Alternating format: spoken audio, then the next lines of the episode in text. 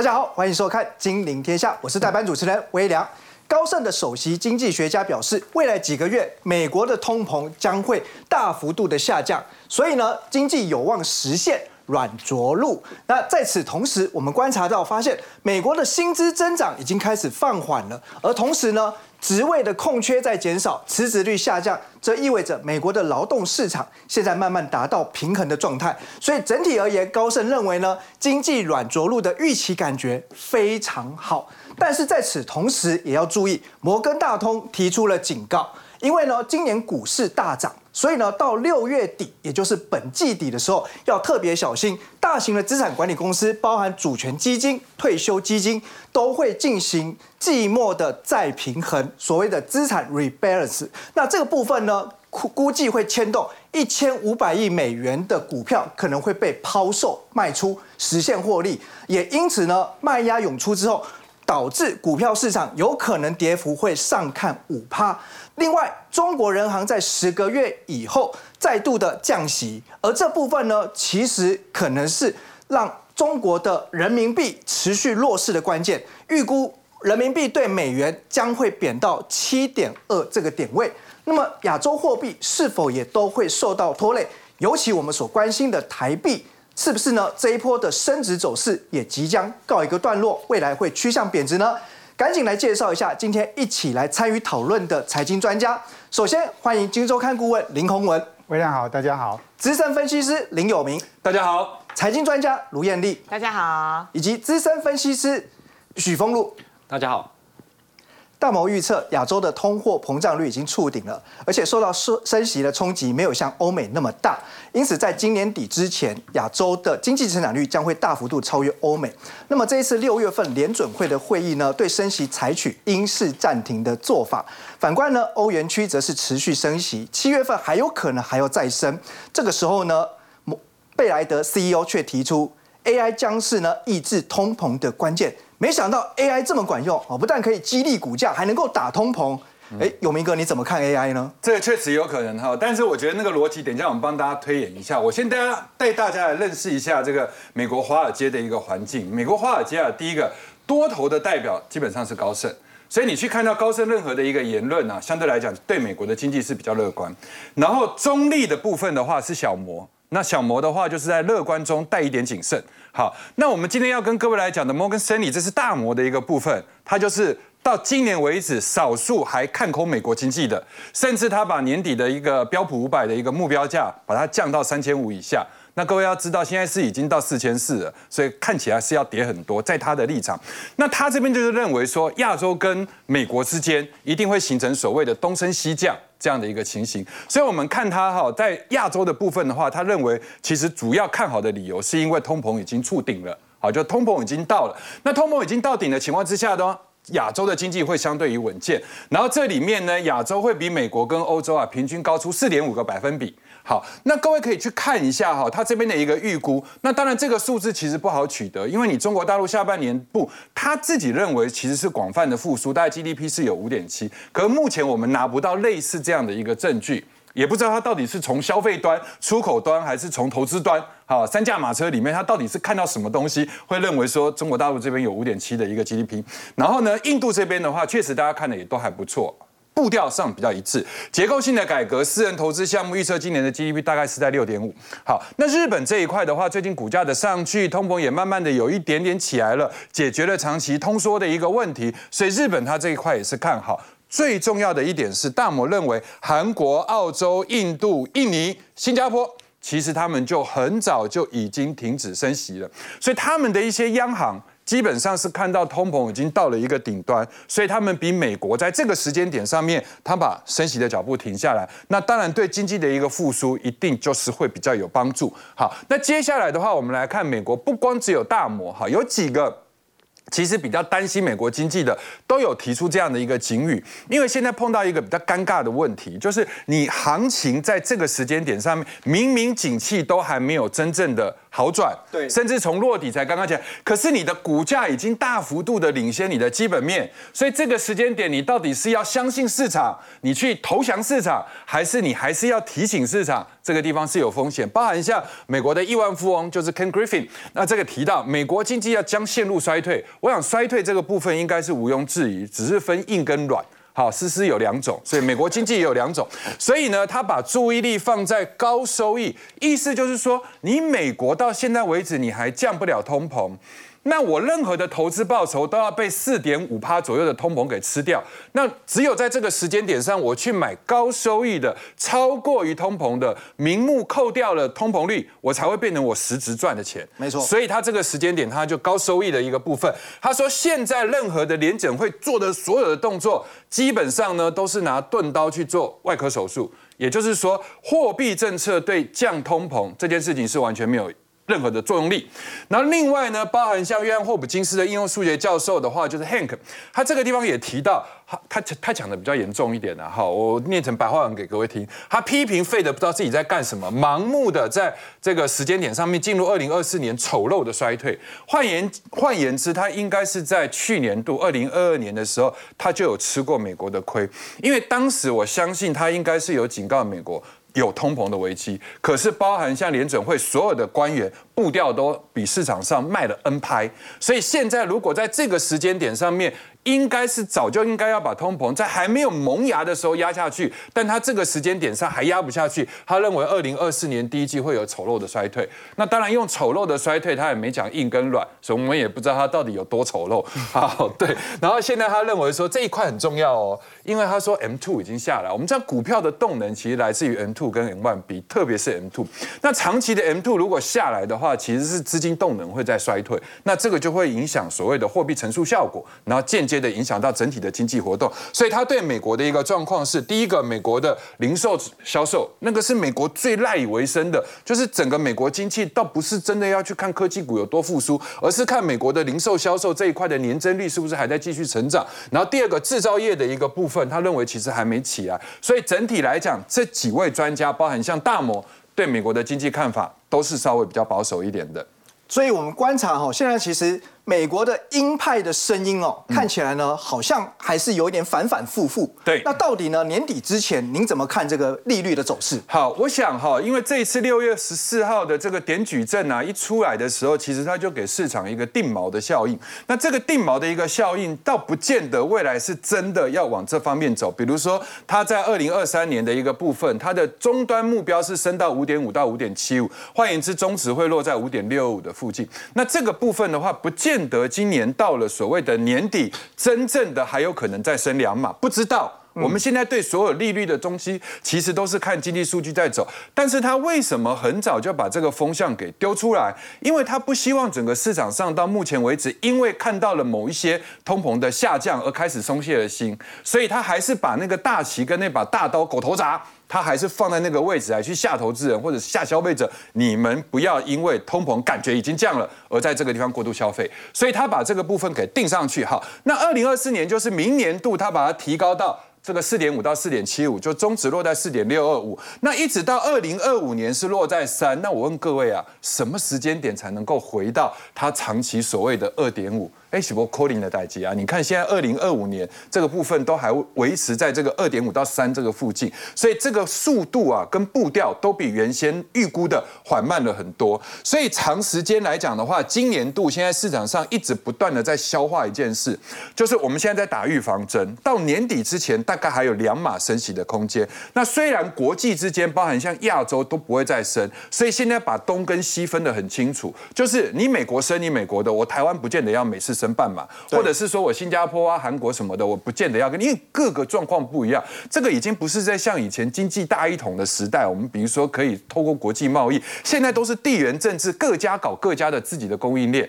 所以每个国家自己的情形不同，所以没有必要一定要紧盯着美元这一块来走。所以现在要长时间维持美国的通膨下降来的话，如果再没有 AI，等一下我们会讲。应该是要数年之后。嗯那接下来欧洲这一块，就是我刚刚在讲的一个状况。你欧洲碰到的问题就跟美国不一样。你看欧洲现在的央行 ECB 啊，欧洲央行 ECB 都还在升息，而且呢，它把所谓的存款便利利率提高到二点五，这是二十二年以来的三点五，二十二年以来的新高。再融资这个涉及到什么？厂商的资金成本，就隔夜拆款啊等等。那这个部分都提到四，甚至是边际利率提高到四点二五，四点二五这样的意思就是说我相对来讲在。不到一年的一个时间，我提升了整整将近百分之四。那各位欧美之间这样就可以所谓资金套利了。好，第二件事情是欧洲好像感觉根本没有在管理失业率。因为各位可以去发现，它现在利率水准拉上去之后，GDP 其实它的下来的一个情况都会比之前要少了大概百分之零点一，然后 CPI 的一个部分当然也降，可是它换言之，它是在牺牲它的失业来去把通膨降，因为俄乌战争的关系，把整个欧洲的通膨给带起来。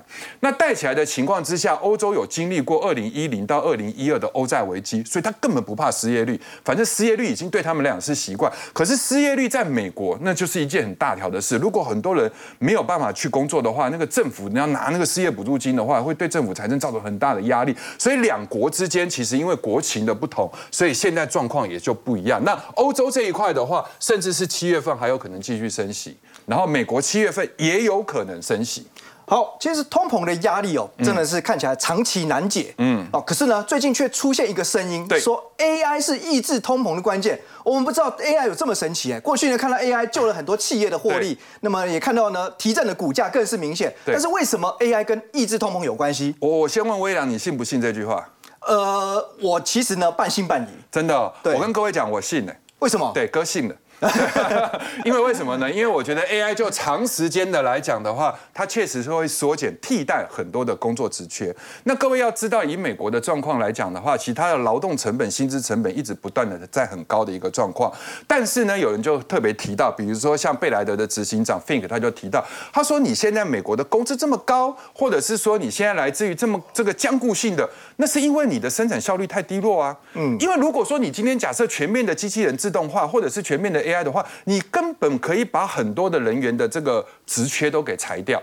那你当你裁掉的时候，你的薪资压力就会减少，大家企业更专注于在研发这一块，那或许可以带动经济，但是呃，又可以把通膨给压下去。所以薪资这一块坚固性的一个通膨，来自于我们说过嘛，不是房租就是工资。那所以如果有 AI 这一块的话，当然我们不是是讲说很短期，他说长时间来讲的话，降低能源的一个消耗跟物质的一个消耗。这个确实有可能，然后提升企业的一个利润率。好，那另外的话，这个人我觉得最近这一段时间一定要跟各位来提卢比尼，因为他是长时间的末日嘛。对对，就是他是永业，我也从来没有看过他翻过多，所以他可能住南极的。好，但问题是，他现在这个时间点，他在看空的同时，哎，他又突然讲出来说，其实我看好 AI。那这个就会让人家特别的去想要去了解，因为一个长期看空的人，然后突然讲一个他看多的东西，大家的眼睛就会一亮。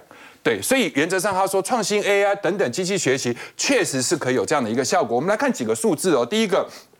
刚刚这边有特别提到，生成式 AI 在二零二六年预计要超过一亿的人跟这样的一个机会都可以带动。然后 Bloomberg 这里有特别提到，十年之内以百分之四十二的复合成长率来成长。然后呢，二零三零年的时候，二零三二年 AI 的市场规模会从四百亿到多少？一点三兆。那各位可以去算一下，这成长几倍？三十倍。然后再来的话，就是麦肯锡这边特别提到，AI 可以取代生产力，可以提高零点一到零点六。可是他们都没有提到一个问题：你到底要牺牲多少的人失业，对不对？那这件事情的话，其实长时间来讲的话，如果十万，如果五十万。这些人的失业来换来一个通膨的一个下降，你美国能不能接受？这就是大家未来关注的焦点。的确是这样子哦。那我想，其实呢，AI 的确呢能够提升呢供给面的成长、生产力的增加。不过呢，当然它也会改变一些需求哦。所以究竟呢，AI 的普及化之后对于物价通膨的影响，就让我们继续看下去。那么另外呢，就在美国国务卿布林肯呢在拜访中国之前，比尔盖茨传出呢先一步抵达了中国，而且呢。将要和习近平会面，这是否代表现在呢非常脆弱的中国经济急需要对外引援帮助？而这里我们又观察到，中国青年的失业率竟然高达二十趴以上，甚至最近还听到了对医护人员也要呢降薪。那到到底现在中国的经济该如何拯救呢？洪文哥是。好，我想这个呃，比尔盖茨跟习近平哈，今天已经见面了哦。你看到他们两个坐下来谈话了哦。那我想呃，这个呃，我们习近平先诶这个接见哦，比尔盖茨，我想这个也是最近几年一个诶比较哦，他已经第一个他有呃，习近平现在有三年没有出国了哈，那他也有很长一段时间没有。见过这种呃私营企业哦单独这样的会面哦，所以这个我想这个是一个很重要的一个讯号了哦。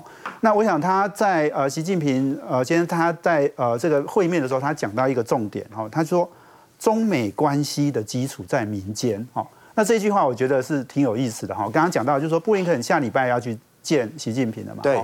那那但是大家知道就是说美中的关系哈其实是还是紧张的哦。那那当然，呃，如果这个见面到底会擦出什么火花，我们不知道哦。但是我想，习近平当然是先呃投投一个橄榄枝了哈，先见一下这个呃美国的很重要的企业的这个领袖啊。那我想，这个当然是代表一个呃他想要呃这个呃释出和解的讯号，或者是他希望能够呃在美中国跟国的对谈里面，他可以有更多的呃这个这个机会哦。那当然很重要，当然呃这个。呃，这个习近平先生会做这个动作，当然也有一个很重要，就是说现在中国的经济情况是很差的。没错，刚刚刚刚讲的失业率，我等一下再说哈。那很重要，就是说很多企业都在离开中国嘛。哦，那呃，所以我觉得，哎，你选择哈这个比尔盖茨，这这个还是有一个很重要的讯号，就是说为什么是选比尔盖茨？大家知道，就是最近去呃这个中国拜访的企业家非常多哦，包括。库克，苹果的库克，包括特斯拉的这个呃马斯克，马斯克，好，那另外那个呃摩根大通好的这个 CEO 哈，那然后好好好几个都去了哈，那那各位想想就是说哈，呃比尔盖茨我觉得是因为他背后当然一个很重要就是说他是呃这个慈善家嘛哈，他有一个基金会嘛哈，那他比较关注的是医疗卫生好，然后呃这个能源好，然后甚至呃减贫好。那他在过去那或农业等等哦，那我想这些呃都代表就是说比尔盖茨他代表的是一个诶，我想呃我们习老大要跟他见面哈，当然是觉得要要见一个对的人呐哦。那刚刚我们讲库克，库克上次大家记不记得他去中国之后他就跑到印度去了，然后然后他是事实上他是很加强在呃印度的投资哦跟扩点嘛哈。那那事实上他有一点降低中国。那大家知道如果习习近平先跟他。跟库克见完了，结果他跑去印度，好像对他来讲不是很好的那个讯号哈。那另外，我我们说那个特特特斯拉的这个马斯克，那当然更是了，因为他现在很重要的投资是在墨西哥，对，好，所以他所以这个我我我想的就是说，他选选人见面哈这件事情其实很重要。那当然，我觉得最重要就是说，还是回到就是说，他要呃这个美中，我们看到就是说最近讯放释放出来的，就是说大家的关系哈是希望。打来打去之后呢，也要谈一谈了哈，打打谈谈，打打谈谈，这样哈，这个这个大家争取最最大的利多。那刚刚我们讲到就是说，中国现在经济情况到底怎么样哈？我们讲到年轻人失业二十趴哈以上哈，那这个这个其实是最近大家都看到很多的讯讯息了哈。那我觉得这个他在讲到就是说，这个年轻人的失业哈，一个还有一个很很重要的事情就就是说哈，哎。过去他们有很多用这个机器设备哈去做的这件事情哈，做很多事情哈，但是现在他们说啊，机器设备也不要用了哈，就让人去做哈。那为什么？因为啊，真的就失业率太高嘛。那那过去有这个机机器当然取代很多人力的工作，好，所以他现在开始就是说，哎，如果要让他失业率不要太太难看哦，那用这种方式。那另外，其实我我们说这个二十点八趴的这个失业率哈，其实它可能。中间还有很多的黑数了哈，因为我们讲到就是说，呃，事实上他们现在就是说大学的毕业生哈，如果失业哦，那呃这个一定数字一定不好看嘛，所以就叫大学毕业生不要不要毕业哈，延毕了哈。那另外是一个礼拜如果工作一个小时也算他有工作哈，那这个当然就是把这个数字尽量灌的比较漂亮一点哈。那另外刚刚讲到那个医疗的减薪哈，哦，那我看到很惊讶，他有一个。有一个叫刘呃姓刘的医生哈，哎，他讲说他最近呃这个薪资哈从六千五百块人民币降到四千两百块，呃，这个这个大概就是两万六千八哈降到一万七千二哈，哎，这个降幅三十五趴哎，结果这个更悲惨的是这个刘医生哈，他他接受访问嘛，他说，哎，他不止薪资减少了，哎，他太太还在旁边一直跟他碎碎念说哈，哎，人家那个卖香烤香肠的哈，都可以赚一万人民币哈，哎，那你你怎么这个薪资这么低啦？哈，他他让他很想去跳楼这样哈。那我我我觉得就是说这个薪资哈，就是说降三十五趴，哎，而且是医护人员降三十五趴哈，这个是代表是一个非常严重的一个情况哈，因为大家知道就是公立。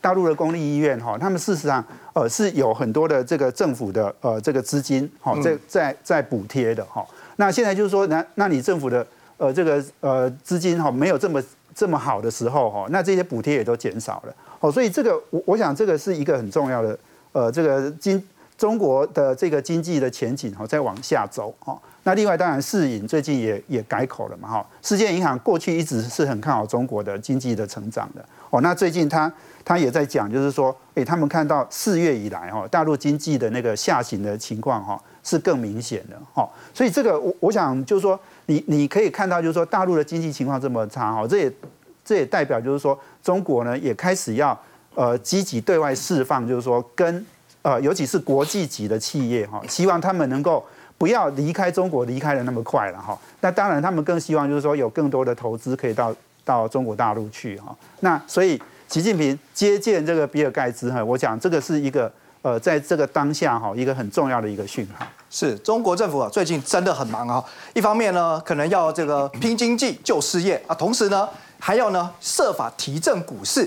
最近中国呢，其实在意外之下呢，竟然调降利率哦，可是呢，却没有看到股市受惠于资金活水。统计最近的整个陆股的成交量，甚至还大概萎缩了四分之一。每次讲到呢大陆股市，大家总觉得呢低位接低基期是它最大的优势之一。不过呢，也讲好几年了哦，陆股呢在低档盘旋了这么多年，冯鲁你怎么看？有没有机会真的今年可以看到陆股翻身呢？嗯，好，我想其实今年整个入股它从底部外往上攻击的机会是会出现的，因为今年全球的资金持续在找寻低低价的资产。那你如果看看到在不管是美国的科技股哇，标准普尔，还有就是啊纳斯达克跟费板涨幅非常高，尤其是在纳斯达克已经涨幅接近四成了，好，那这个数字都非常高。那在亚洲的部分的话。日本居然走出了这过去三十年的泥沼，今年是创了一个新高。那它在持续往上在攻的时候，当然会带动整体亚洲的啊资金，它去找寻位阶相对低的。嗯，那我们刚刚也看到，当中国大陆现阶段因为美中贸易战，再加上疫情，哇，这真是接连而来的打击。美国的企业现在只要是高科技，那有牵涉到有国防安全的，通通撤出。不止企业撤出，人才也撤出。好，那在过去在美中贸易战的同时，很多的企业要规避的什么关税，所以连中国大陆自己的企业它也外移。然后近年来不断的啊，这外资持续的移走，那本土企业持续移走，所以工作机会非常低。刚刚侯文兄也特别提到，失业率年轻人二十 percent 啊，非常可怕。对，好，所以他现在开始要针对经济在做加深的力道辅助啊，包括说近期你也看到。下半年开始，六月份它要开始促进中国汽车的消费，先用汽车消费来带动整个啊企业的成长。那再加上说，它也要从股市里面着手。中国银哦，中国人民银行本周分别调降七天的啊七天期的逆回购利率跟常备借贷便利利率后，它十五日它再把中期借贷便利啊利率下调十个基点，这个就是要针对于整个市场，它去放钱。啊，让市场有更多的资金去做活络经济活动。那我们来看一下，因为它逆势的跟国际升息的潮流不同嘛，没错，所以人民币是一路的往下跌啊。那人民币其实就代表它经济实力现在其实确实是比较软弱的嘛。当你的国力很强，出口非常强，你的货币一定非常强。那很显然，它的人民币净值在来到了相对的低低点。那对照我们过去看啊，中国降息之后对沪深。指数哦，沪深的股市嘛，因为中国其实它主要的主板有两个，一个是上证指数，一个是深圳中小型啊指数成分股。那我们简称来讲沪深指数啊，那它在这个位置里面，你可以看到，当它降息之后，基本上都有一波的一个攻击哦。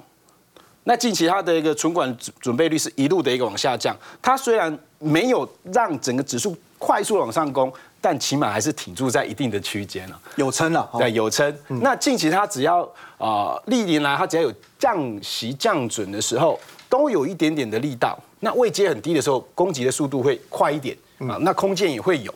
那你看最近它几个箭箭头我们画圈的地方，都是它有做相关的啊降息降准的动作。那近期它的股价位置还是在相对低，而且啊，大家可以看到这个是所谓的季线哦。通常你只要站在季线之上，市场的情绪会比较热烈一点点。好，不管是这边看到深圳的中小啊指数成分股，或者是上证也是一样哦。你只要有降息降准的动作，基本上都会有一小段的弹幅。但它其实因为他们现在中国大陆股市，他们的啊档数非常非常多，有将近四千家的公司哦。那他们在其中里面，尽管指数没有大幅度的一个上升，但很多。股票他们攻击的啊空间也非常大，像过去这几年大家都知道，中国大陆电动车最发达，宁德时代这家公司，我记得从一八年开始追踪它，当时候股价才八十多块，哇，一路是攻到了四五百块，非常非常的不可思议。哎，对，那还是有股票可以往上攻，就看他们政策怎么走。尤其中国股市，它跟我们一般的操作市场不一样，它叫做政策市，政策只要一加持，那个股票他们就一整群的往上攻。好。那我们既然已经知道他们现在的位阶是相对低，我们来看下一张的的的这个图形哦，可以来看到，现在我们从整个操作的心态来看，就像我们常常讲，当你看到差协同都在跟你讲股票的时候，这股市就短期过热高点。好，那这是一张市场综合情绪指数的历史走势图。好，我就简单来做一个时做一个呃时间点的的一个说明。像二零二零年的四月，这个大概是是 SARS 那时候刚发生，全球股市都在崩盘的时候，它的。情绪指数是来到最低，哇，接近十 percent。好，我们一般用二十 percent 当做它已经是处于相对低档位置，当时候已经来到十 percent。那你可以看到，其实过去这一两年来，啊，中国大陆股市其实就是就像心电图一样，这样来回来回跳动，它没有一一路往上攻嘛，所以它的这个情绪图也是这样往下走。近期其实你看到全球股市在创新高的时候，他们的情绪指数是来到最低点的，又来到低年低点。那你说会不会有机会？我认为。当市场上都不青睐相关的啊这个投资的时候，那个机会就会来。然后再来，我们来看一下，如果我们想要切入这些低位阶的啊这个市场，那我们有什么样的工具？好，在国内有非常好的工具叫做 ETF。好，这 ETF 是指数型基金。那它投资的有两个部分，国内比较知名，我觉得举这两张股票当做例子。第一个是富邦上证正二，它是追踪上证其中里面的一百八十档股票。好，那有一个正二就代表它有什么？它有杠杆，哦，它其实是假设整体的上证的这一百八十张股票，它总个组合是涨一个 percent，那你的报酬是两个 percent，你这是有具备有杠杆。那反之一样哦，它跌的时候你又会有两倍的的一个损失，会比较大。但你看它现在的位阶在哪里？长期的低点，所以低档我们就可以优先考虑用两倍来赚比较多。对我认为在低档附近，你可以来这边去做这样子的的一个布局策略。那同时，那我们来看元大沪深三百增二，既然它叫沪深，它其实就是追踪上海股市跟深圳中小型股市里面总共三百档股票。那它一样哦，它也是有增二哦，所以它也是有杠杆的，位置一样都是在相对低点。所以如果就投资的角度来看，因为我们不晓得中国到这么多档股票，哪一档会真的好，那。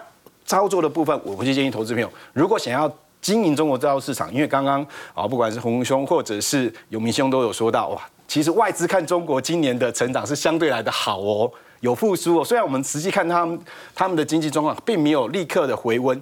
但是，既然未接在相对低档，你做一个中长线的一个分批布局在 ETF 上面，我认为在这里面往下的空间相对来的比较少，就是有利空呢，股市才会在低档让大家有捡便宜机会。哦，少量多笔呢，或许是投资入股 ETF 可行的策略。不过呢，如果喜欢到老了一下，哦，其实五月份 ETF 定期定额的人气榜出炉了。这一次呢，零零八七八国泰永续高股息，以将近十七万的交易户数，一举呢超车创位零零五六哦。那到底呢，现在我们持有零零五六的投资朋友？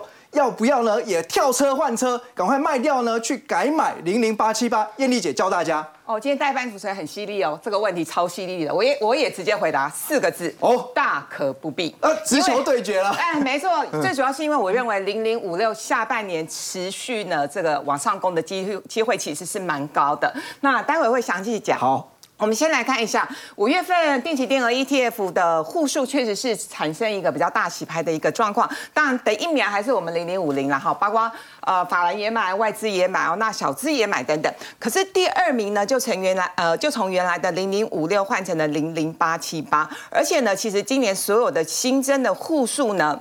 新增最多的就是零零八七八，今年以来新增的是五万七千多户。那其实很多观众朋友会说，主要是因为零零八七八一张不用两万块，比零零五六一张三万多块要便宜的许多。但事实上，我的呃观察不是这样，因为定期定额没有差，你定期定额一个月三千五三千五千一样嘛。对，都一样。我觉得最主要还是因为呢，零零八七八去年的绩效是赢了零零五六，所以呢，呃，一直到。五月份为止，零零八七八的定期定额的户数会大幅成长的原因，在这边还有另外一个原因，是因为零零八七八五月刚除息，所以确实人人气比较旺。可是大家不要忘记哦，接下来零零五六呢，它已经改了季配息了，对，而且七月份它也要第一次的配息。我觉得呢，以过去零零五六非常稳定的配息，而且高填息率来看，哎，我觉得这次的零零五六的。偏息的几率其实是蛮快的哦。好，那我们再来帮大家进一步分析。我刚刚为什么直接说第一个零零八七八对决直球对决零零五六，大家不要小看零零五六，因为呢零零五六今年以来的绩效其实是超越了零零八七八。那我帮大家整理了一个相关的一个绩效的表格。事实上呢，今年零零五六涨幅大概是将近三十趴，零零八七八呢是涨了二十五趴，五趴多不多啊？微良，你觉得多不多？我觉得其实蛮多的，因为今年还没有过完一半呢。哎，没错。那当然呢，零零七三呢，我们之前在节目也跟大家分享过，零零七三是所有高股息 ETF 里头真正的绩效王，意思就是说。根据过去五年的年化的报酬率，零零七三大概平均的年化报酬率十二趴，很厉害，它也超越零零五零。所以为什么呢？零零七三今年以来的这个定期定额的户数也是大幅成长的一个原因。但我们今天要要要要这个比较的，还是在于零零五六跟零零八七八，因为这两个呢，在五月份的人数是略有这个更替嘛。所以呢，我们来比较一下零零五六跟零零八七八。为什么我刚刚说我下半年其实比较看好零零五六？多一点点，当然零零八七八也不错啦。可是如果你真心要我挑的话，我觉得下半年零零五六可能会稍微厉害一点点，就是绩效会稍微多一点点。所以呢，现在有零零五六的人千万不要随便跳车。当然，如果你钱多，你两档都买，两档都定期定额。也是一个不错的策略。那为什么？我们直接来看，因为这跟它的选股的成分有很大的一个关系。零零五六呢，现在的前几大、前十大的成分股，伟创、广达、联永、技嘉。都都涨很多，对不对？AI 啊，对，而且呢，其实我觉得比较特别是零零五六呢，它有技嘉，零零八七八没有技嘉。虽然零零八七八呢有伟创、广达、英业达等等，但坦白说呢，我觉得零零五六的前十大成分股里头，AI 的概念跟比重是比较多一点点。还有另外一件非常重要的一件事情是，零零五六的股民全部都欢声雷动的一件事情是什么？就是呢。长荣好到呃今天为止，它的这个持股的比重还有三趴之多。可是呢，根据这个高股息的一个选股法的一个剔除，今天收盘之后就生效了。零零呃这个长荣呢就不在零零五六的十大成分股里头了，甩开了。哎，没错。所以呢，它新增的是什么？它新增是宏基啊、伟影啊、兆丰金等等。所以其实零零五六的小股民对于下半年零零五六的成长力道其实是蛮看好。但另外一个原因是因为呢零零零八七八，它的金融股的占比是比较高一点。相较之下呢，零零八七八金融股的占比大概是二十四到二十五趴之间。零零五六即使新增了兆丰金，金融股占比也还不到一成啊。那其实呢，我之前在节目也跟大家分享过，我对于下半年盘市的想法是这样：我觉得金融股就配菜啦，就是点心啦，主要的主菜还是会在电池股跟 AI 还有半导体。所以呢，呃，金融股占比比较高的 ETF，我觉得今年下半年的绩效可能会稍微。呃，少一点点不是说不会赚啊，而是说稍微是少一点点。所以如果你有闲钱，两档都配置；如果你没有那么多钱，只有一笔预算，大家可以去思考一下，你要怎么样做一个配置。钱够的话，这三档一起买啊，因为呢，它除夕月份还不一样，变成了刚干脆就是月月领息了哈。那不过哈，其实今年台股牛气冲天，市值型的 ETF 算了一下，过去一个月竟然规模膨胀了四十趴。那下半年有没有机会呢？后来居上，甚至呢越涨越高。另外呢，我们投资朋友都很想知道，下半年 ETF 有没有什么好的操作策略跟建议？好，其实呢，我对下半年的看法还是比较乐观的，因为虽然事实上现在很多人觉得说，啊，台股怎么涨？什么太疯狂了？那我我记得，其实微软之前在节目也跟大家分享过，NVIDIA 的本益比都来到一百八十倍了，对不对？对台股十几倍，其实算是相对便宜的一个状况了哈。好，那当然就是我们来看一下，就是呃前面有讲到高股息 ETF 表现很亮丽，那这个时候因为台股呢金金涨，那所以确实是有一股资金呢前进了市值型的 ETF。那市值型的 ETF，我认为正是有机会来接棒哦。那呃我也帮大家统计了一个相相关的表格，就是呢我们看近三年的一个绩效哈，就从二零二零年到现在的呃这个绩效，其实呢市值型的 ETF 包括零零五零跟呃零零六二零八零零六二零八是富邦投信的另外一档市值型的 ETF，他们的涨幅都差不多，大概都是五十五趴左右啊，差一点点，主要是因为内扣费用有一点点的不一样。那零零五六相较同一个时间呢？它的涨幅大概是三十八帕，所以这证明了市值型的 ETF 长期累积财富的效果比较好。那我想我们在节目里头也跟大家分享过，如果你不知道到底是要选 NVIDIA 还是要选 AMD，因为他们都有推出个相关的这个。生成式的这个 AI 的晶片，如果你不知道怎么选股的话，简单嘛，买零零七五七这一档里头，这两档股票都有都包了。对，也有刚刚有明哥讲的、啊、Tesla，也有还有 Netflix 等等，通通都有哇。所以那当然它的波动度比较大，如果你呃很担心没有办法拿捏跟掌握这样的波动的幅度的话，我觉得定期定额其实是蛮适合大家的。那其他的像是。啊，这个啊半导体的 ETF，或者是呃未来车就是电动车的 ETF 等等，我觉得这个这些相关的科技型的 ETF 都可以给大家大家当做参考。不过再次提醒，就是说因为毕竟科技型的 ETF 波动度比较大，通常很多小资主想要买的时候都是看到它涨上来，那其实呢。大涨之后，你才进去追，会不会短线上有一个套牢的动作？我觉得大家可能要稍微有一点谨慎跟这个风险控制的一个程度。好，谢谢叶丽姐的叮咛哦。那当然呢，买进 ETF 也要留意到底是投资海外还是国内呢？因为毕竟海外股市波动更大，甚至没有涨跌幅限制。另外，溢价率过高的时候，就代表你可能会买贵。所以呢，在操作之前务必要先分辨清楚。那我们先休息一下，待会呢还有更重要的精彩内容。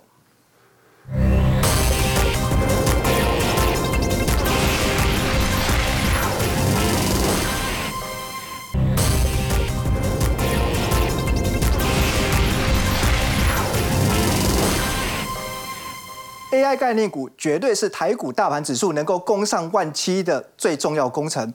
不过呢，下个礼拜有所谓的端午节变盘说，而且呢，即将到来的季底，法人会不会提早结账？现在投资涨高的 AI 概念股，要怎么样寻找有护城河的？怎么挑 AI 有护城河的股票？好，这刚刚魏亮讲的很好，因为现在最热门的当红炸子鸡基本上就是 AI，所以今年有两个行业会很好。第一个的话，当然就是跟 AI 相关的一些半导体；第二就是眼镜行，因为今年所有年初所有所有的分析师，不管是估今年台股的指数、美国的经济，或者是所有的电子库存。到现在为止，眼镜最低，所以原则上的话，各位可以去了解一下哈，就是我们现在站在这个 moment 里面，我们去看所谓的 AI 的东西。那我会呃用另外一个角度去给各位做一个思考。二零一一年有拍一部片叫呃那些年我们一起追的女孩，当时捧了很多的一个现阶段中生代非常重要的一个明星。那我现在要提醒大家，就是那些年我们一起追的股票，有没有人去管他们后来到底怎么走？好，那当你看了这些股票之后，会对你现在去选择 AI 股，你会多一点点的体悟。比如说长隆，刚艳丽有特别提到，好不容易把这个包袱给甩掉，可是各位当时他曾经是多么的让所有的人都想要去跟着他一起航海，航到宇宙去。所以原则上，你去看长隆二三三之后，然后再来的话，各位。军工在今年的年初，谁说军工不是今年最重要的一个趋势？对不对？军机国造或者是选举概念，可是各位你去看，在大家所有的最好的一个声中，慢慢慢慢的，不管是八冠也好。你看到的宝一是不是它的那个头部形态出来？我们不知道它会不会整理完了之后，在快接近投票的时候又再继续上去。但是至少各位在那个追逐追量的一个过程中，如果你今天不是买在这里的相对低的人，你是买在这里的人，其实最近的 AI 跟你一点关系都没有，因为你的钱还在这区这一区里面。好，我们再来看生计的一个宝瑞。不是也是一样的状况吗？八百五是怎么出来的？都是在大家极度乐观，然后再来看一下 AI 的一个最近啊，今年度整个的第一波的 AI 是具有科技，具有科技的 IP 从二三五之后到现在也是长时间的整理。我认为它的形态应该还是好的，就它可能还会在整理完了之后上去。但是大家现在越来越清楚的知道，我们做 AI 的 IP 要做台积电的 IP，要去做台积电的 ASIC，反而是这种概念。所以之前很多其他的 IP，其他的。ASIC 的一些股票就变得没有被市场青睐了，但是我们当时在追的时候，有多少的人其实是把它奉为圭臬？那我们再来看一下 AI 治安里面的一个包含宏基资讯，最近的一个股价也有慢慢的有点破线的形态。所以讲了这么多，主要是在提醒大家。这个东西都叫做前车之鉴。那前车之鉴的目的是要让我们来判别，当我们很热度的去追逐的时候，你能不能接受它后面的这一段的整理？如果你可以，你再去做这样的一个投资哈。回头我们来去最近最红的就是所有老牌的 NB 的股票，包含像英业达、伟创，哪怕你今天有做那么一点点的 AI 跟这个，哪怕你做一点点的伺服器，但是也不见得是真的比重这么高的 AI 伺服器。但是股价都可以在被投信吹捧的情况，我们现在比较了解是这到底是开端还是一个 party 的尾声。所以今天我们就来分析几个方法，来看看我们永远不知道一个股票在大家追追逐的过程中，因为追上去的时候，就像刚刚不管是艳丽或者富丰路有提，那个本益比这种东西还宰狼花嘛。对不对？你说一百八十倍的美国，如果跟我们来比价的话，我们十八倍叫便宜。可是如果说当行情大家看不好的时候，十八倍怎么这么贵？以前它不是十倍就到顶了吗？所以现在这种东西是自由浮动的情况之下，什么东西是我们唯一的 benchmark？这个 benchmark 就是大股东的行为。所以各位去看伟创哈，伟创跟伟影其实大股东卖不多，但是我觉得他们卖不多。好，但是五月份他们有处分持股，那你说你六月份开始公告五月份的一个持股，股价还不是继续涨？你看公告完了之后，股价还不是继续攻？那是因为被投信给攻上去。但是我要提醒大家，这一点我反而更更在想，哎，它不是卖在六月，因为六月要七月才揭露，可是你五月就开始卖，所以显然的那个 AI 伺服器的出货，maybe 可能它的比重没有那么高，只是因为你 ASP 高，ASP 高了以后，在你的营收。比重就开始看起来很漂亮，所以这个时候我就跟你讲说，我今年有大成长，其实也没有啊。因为它的出货量并没有真的大增，它只是它的平均单价比较高，所以这里面你就要特别注意哦，尤其是投信在做账，因为投信在做账的时候，这个礼拜可能就是它的高峰，因为以前是落在下个礼拜第三周，但是因为有端午节的关系，所以它这个地方有点提早，所以申报转让就会有所谓的既视感。那我提醒大家，最好另外一个方法，假设你还是觉得伟创很好，英业达很好，但是我觉得有一个比它更好的东西，就叫护城河。嗯，所谓护城河的概念，就是我们去找有复合适的题材，今年会实现，要今年实现，不是很久以后才实现哦。今年会实现的趋势做保护，然后现在的股价是在相对的多方防守点，比如说我们举例来看，台达电，你说台达电已经涨这么高了，还可以追吗？我跟你讲，台达电跟台积电比起来的话，我认为过高的股票还在这一区附近的话，反而安全，因为它还有绿能的东西。第二个部分，因为它最近上涨是因为伺服器的电源供应器嘛，但是我们必须要去讲它的筹码真的比较干净，而且它长时间的筹码是稳定的。好，那它本益比一直高，在反映它所谓的。龙头效应，所以这一块的话，我反而觉得它可以看。那再来的话，六七八八的华景店，凡轩的子公司就等于红海的孙公司。那这家公司的话，跟所谓的先进制程有关，就是最近不是在讲那个 CoWoS 概念吗？先进封装，对，先进制程无尘室里面的 AMC 空污的处理检测。那三纳米、五纳米，它的这个所谓的渗透率很高。那它的大客户都是台积电、日月光、美光、中芯、长江储存。然后最近的股价要提醒大家，它这边有一个缺口。所以缺口确实用红棒补回来之后，这个股票在下半年的一个业绩应该会有越月成长的一个机会，大家可以留意。好，那其实日本股市哦，今年呢创下了三十年来的新高，很多投资人都万谈，因为呢失落的三十年，发现呢盘点账面的库存竟然几乎没有什么日本股市的部位，现在要投资参与还来得及吗？怎么操作日本股市？我们待会来聊聊。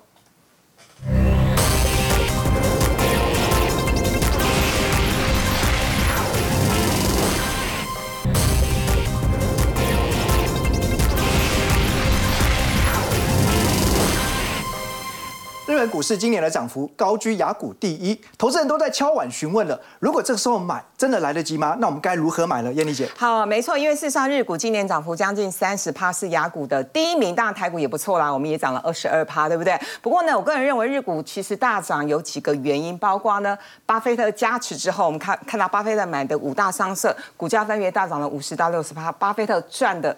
保保保！那我们怎么赚呢？好，那当然有几个原因哈。第一个原因当然就是日本的观光已经恢复到疫情前的水准，然后日币贬值确实是有利出口。我们看到日币对美元去年的时候贬到一百五，后来略有回升，最近呢又贬回到一百四十附近，所以确实是有利它的出口。以及呢，日本哈最近很多的企业进行所谓的改革，以及呢对于劳动的条件有更好，所以获利也因此提升。那我觉得最最最最关键的原因是因为美中大战，很多半导体产业其实是加加码日本或者在日本有一些呃相关的生产的一个基地，所以呢，确实日本的整个产业有一些翻转，整个获利有上来。那当然大家会说，那我除了买日本基金之外，我还可以买什么？简单来说，你就买 ETF 嘛。那目前台湾基呃就台湾投信公司发行的呃日本 ETF 目前有三档啊，其实很好分辨。那呃第一档呢零零六四五富邦日本东证，它连接它。追踪的就是东证股价指数，那另外两家国泰跟元大呢，追踪的是日经二二五指数。坦白说，这三档都很年轻，大家都是二零一五跟二零一六一六年成立的，啊，保管费用还有这个经理费用也都一模一样啊，零点七八。所以要比的是什么？好，答案来了，要比的就是它连接的成分股啊，啊，以这个零零六四五富邦日本东证来说，它连接的是大中型股，而且股票的呃这个档数蛮多的，大概是一千八百多档。好，所以比较分散。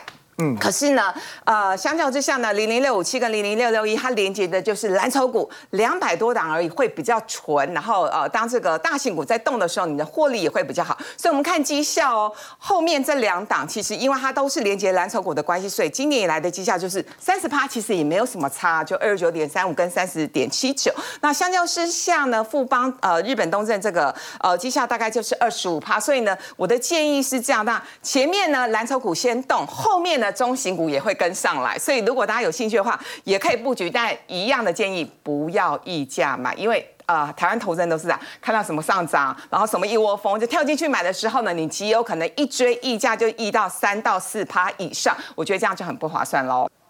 苹果最近发表的 M2 Ultra 晶片呢，号称是地表效能最强的晶片，可是经过实测却发现呢，好像不如。Intel 跟 AMD 的晶片怎么回事呢？现在晶片市场的竞争怎么看待？我们休息过后，待会来讨论。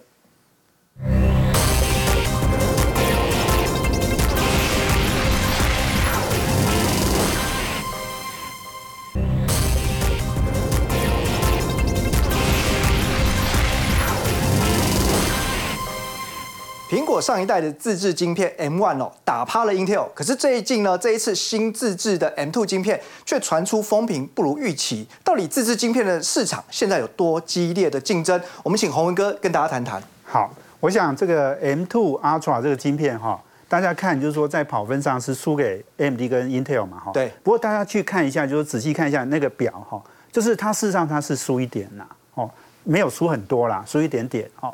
那我觉得这个呃，我们在看很多这种跑分的这种比较哈，我觉得大家还是要要有一些想法哈，我我就分享给大家哈。第一个就是说，当然你你这个跑分哈，当然是呃，它重点是呃那个效能嘛哈，它重点是在这个速度哈，跟效效能哦。但是问题就是说哈，大大家知道就是说现在哦这个呃速度哈这件事情哈，呃当然很重要哦。但是还有一个很重要，就是说它有没有省电哦？那我们在这个跑分的这个表里面没有看到它有没有省电哈？那但是大家知道，就是说呃，苹果的 M1 跟 M2 的晶片哈，它都是用 ARM 哈去设计的哈，安摩哈这样的一个基础去设计的。那当然大家知道，呃，Intel 跟 AMD 哦，它基本上还是叉八六嘛哈。那所以这个这个差别就有了哈，就是说省不省电这件事情，ARM 的晶片一定比较省电，嗯，好，所以这个这个如果哈，我们去看一下这个这个评分之外，可能有时候还要看这看这个我说另外的这些数据，好，省电，好，这是一个很重要的数据。那另外还有一个就是说，M1 跟 M2 哈，事实上刚刚这个微软你也讲到了，M1 事实上在二零二零年推出的时候哈，哎，它那个时候呃号称叫做什么怪物级的晶片哈。那时候的那个晶片，那个比 Intel 的晶片呃是效能效率哈、是是赢赢很多的哦，所以那时候就是说苹果后来呢就很快的就。